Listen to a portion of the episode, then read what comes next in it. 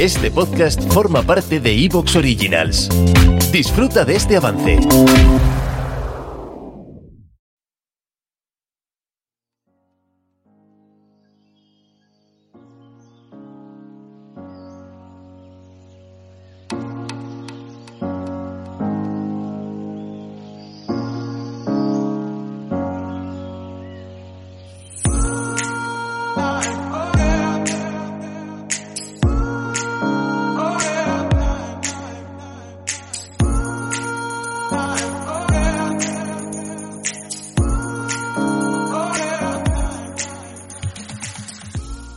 Hola y bienvenidos a un nuevo capítulo de Planeta Montaña by Huesca La Magia aquí en iVox, desde donde os pedimos que os suscribáis, que es gratuito, y si queréis apoyarnos le dais al botoncito de apoyar y desde 1,49 euros al mes podéis hacerlo. Soy Nacho Vizcasillas y en el control técnico con los botoncicos Víctor Rapún.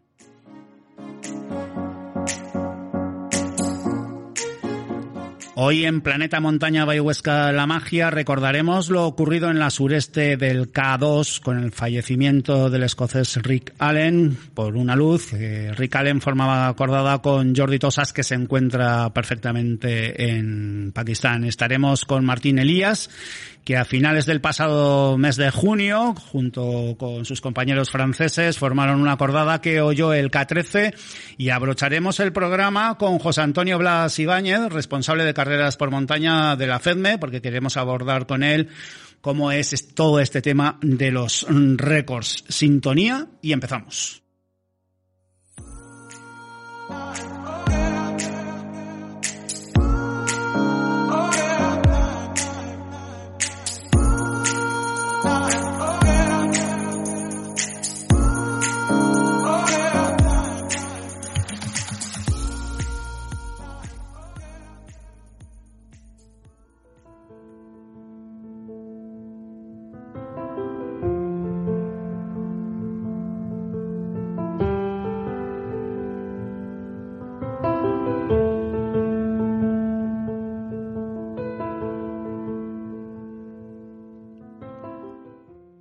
Jordi Tosas, Stephen Keck y Rick Allen conformaron una acordada de alpinismo de compromiso y en el K2 buscaron abrir una nueva vía por la cara sureste de la montaña de las montañas. La acordada fue segada el pasado domingo 25 de julio por una luz en el campo 1 que le costó la vida al escocés Rick Allen. Querían hacer un intento rápido por un sitio virgen. Jordi Tosas se encuentra bien en Pakistán, a donde fue para enseñar alpinismo a montañeros locales, para que las expediciones fueran más seguras. Jordi, que reside en el Valle de Benasque, director de la Off Trail Academy, ya nos contó en Planeta Montaña en su día los planes en Caracolum. Bueno, nos contó casi todos los planes. Según recogió Desnivel, el Vademecum de la montaña en España, la agencia con la que viajaban, Caracolum Expeditions, deslizó que su objetivo era ascender la cara sureste de este pico de 8.610 metros de altitud. La vertiente sureste del K2 es la que surca el espolón de los Abruzos y que limita por su izquierda el pilar por el que asciende la ruta Cesen, ya cerca de la vertiente sur. A la derecha del espolón de los Abruzos se abre la cara este del K2 que nunca ha sido ascendida. Su sección de más a la izquierda también correspondería a la orientación sureste. Esta vertiente ha sido objeto de deseo de Denis Urubko, quien se la propuso a Christoph Gulicki en invierno de 2018 y de Alex Chicón, que la exploró brevemente en invierno de 2019. Sin embargo, solamente había sido intentada una vez en la historia, en 1987, a cargo de los australianos Greg y Tim McCartney y Snape, los estadounidenses Phil Ersler y Steven Swenson, y los británicos Doug Scott y Michael Scott. Iban en busca de una nueva línea para ascender en estilo alpino. Se plantaron en la base de la cara este y no tardaron nada en volver a marcharse por donde habían venido. Calificaron el escenario como un suicidio.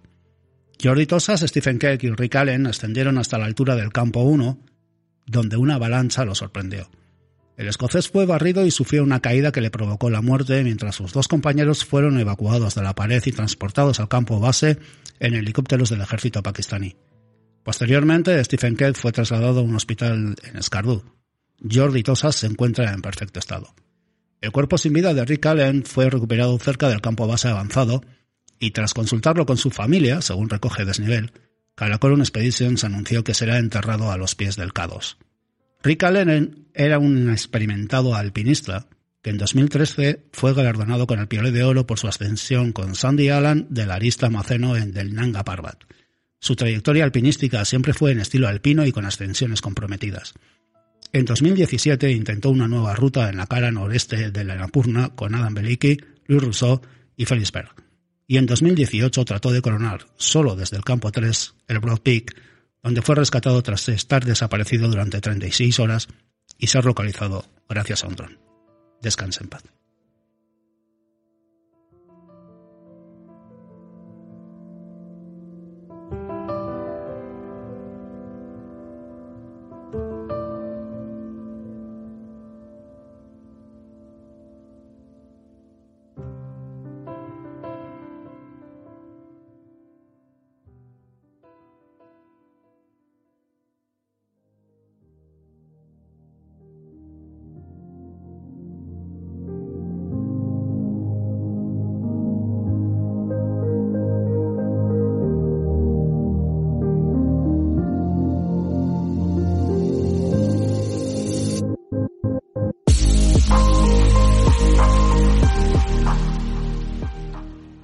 Seguimos en Planeta Montaña, by La Magia, y hablando de ese alpinismo de compromiso, nos vamos a Chamonix, donde nos espera al otro lado del teléfono Martín Elías, riojano de nacimiento y vinculado al mundo de la montaña desde hace ya muchos años, ha hecho de este rincón de la Francia. ¿Te está gustando lo que escuchas? Este podcast forma parte de Evox Originals y puedes escucharlo completo y gratis desde la aplicación de Evox. Instálala desde tu store y suscríbete a él para no perderte ningún episodio.